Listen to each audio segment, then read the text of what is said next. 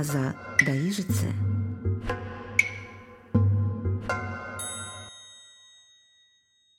Добрый день, с вами я, Светлана Друговейка-Должанская, и мы продолжаем с вами цикл разговоров от Аза до Ижицы, который посвящен истории русского алфавита. Итак, в результате реформ Петра I из русского алфавита были исключены несколько избыточных букв, и самое главное, русская азбука, русское письмо приобрели иной облик. Буквы кириллицы стали похожи на буквы алфавита латинского. Но при этом Петровская реформа, которая затем была к середине XVIII века поддержана и продолжена некоторыми указами Российской Академии Наук, не ограничилась тем, чтобы некоторые буквы из алфавита исключать.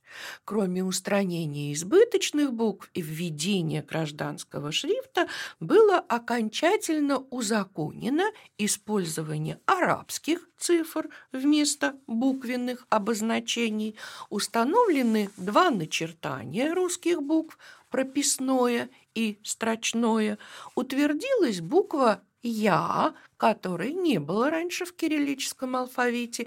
По факту в рукописях она, конечно, появилась еще в допетровское время, и ее начертание представляет собой модификацию старых русских букв «юс» малый, йотированный и «ас» йотированный. Наконец, были узаконены буква «э» Петром первым и буква И краткая Академией наук в 1735 году. И вот об этих двух буквах «э» или «э» оборотная, это ее старое название, и «и» краткое, мы с вами сегодня и поговорим.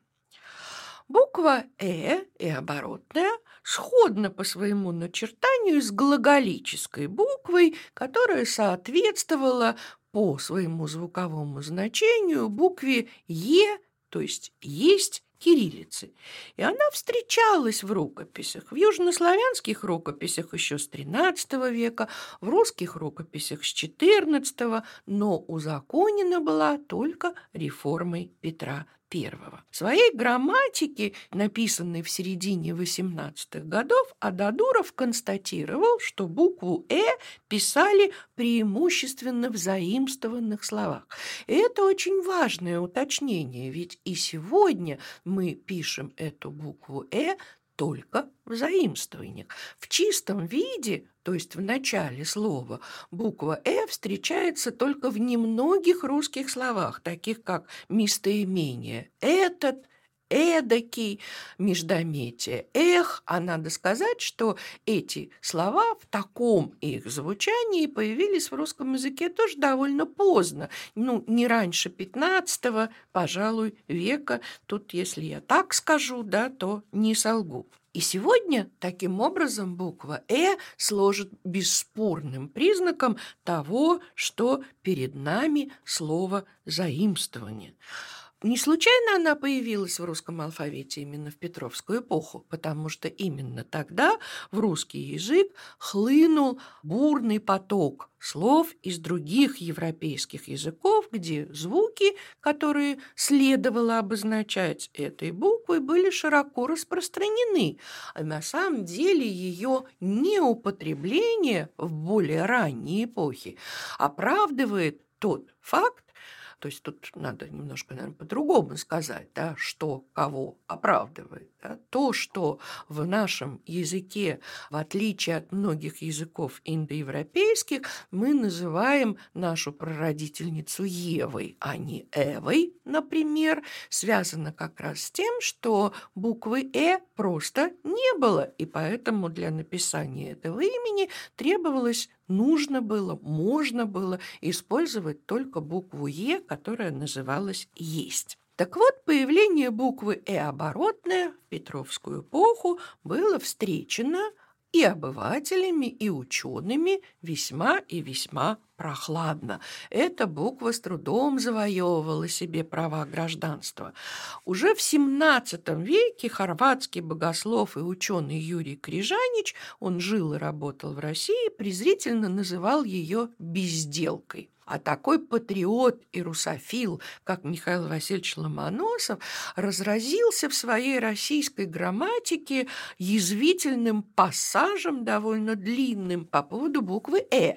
Он писал «Вновь вымышленное или справедливое сказать старое «е» на другую сторону обороченное в российском языке не нужно, ибо если мы станем для чужестранных выговоров вымышлять новые буквы, то станет наша азбука размером с китайскую.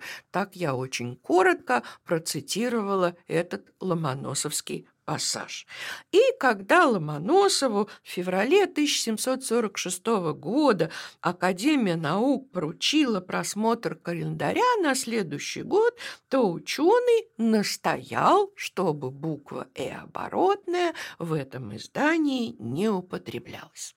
Против буквы «э» выступал и Тредиаковский, который считал, что эта буква красоты не имеет и называл ее повреждением кириллицы, и Сумароков называл ее противнейшей и уродом, и Гаврил Романович Державин, и Иван Андреевич Крылов, то есть возгласы противников буквы «э» звучали, по крайней мере, еще столетия спустя после введения ее в русский алфавит. При этом последовательным сторонником использования буквы «э» стали ученые уже XX века, которые говорили, что не может быть сомнений в том, что эта буква совершенно необходима в русском алфавите – но не менее очевидно и то, что она характеризует те слова, в которых пишется как иностранные.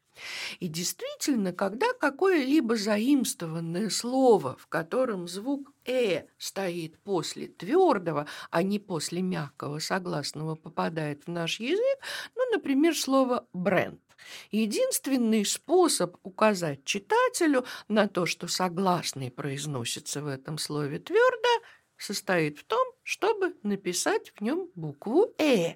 Но это происходит, да, то есть вот такое написание через «э» оборотное удерживается ровно до той поры, пока слово не становится широко распространенным, всем известным. И тогда, как говорят, как считают филологи-орфографисты, буква «э» уже не нужна, и такое слово фиксируется в словаре с буквой «е» вместо буквы буквы «э».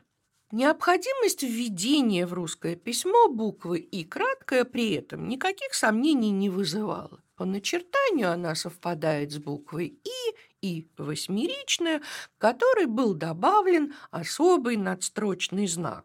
Он называется «краткая» или «кратко», поэтому букву эту называли в более ранние времена и с краткой. Вот диакритика, этот надстрочный знак, указывает на особый характер звука, обозначаемого этой буквой, и, может быть, из школьных времен вы помните, что звук йод, который и представляет собой тот звук, который обозначается буквой и краткое, это звук вовсе даже не гласный, а согласный, глухой и мягкий. В рукописях эта буква была использована уже в XV веке, а середины XVII в церковнославянских текстах ее употребление становится обязательным. При этом в гражданском шрифте, утвержденном указом Петра I в 1710 году, ее не оказалось по каким-то причинам, и официально она была введена в гражданский шрифт только в 1735 году, но в состав русского алфавита ее долго не включали. То есть, если вы возьмете словарь Даля, то увидите, что в нем слова, начинающиеся на букву «и» краткое, влиты среди слов, начинающихся на букву «и».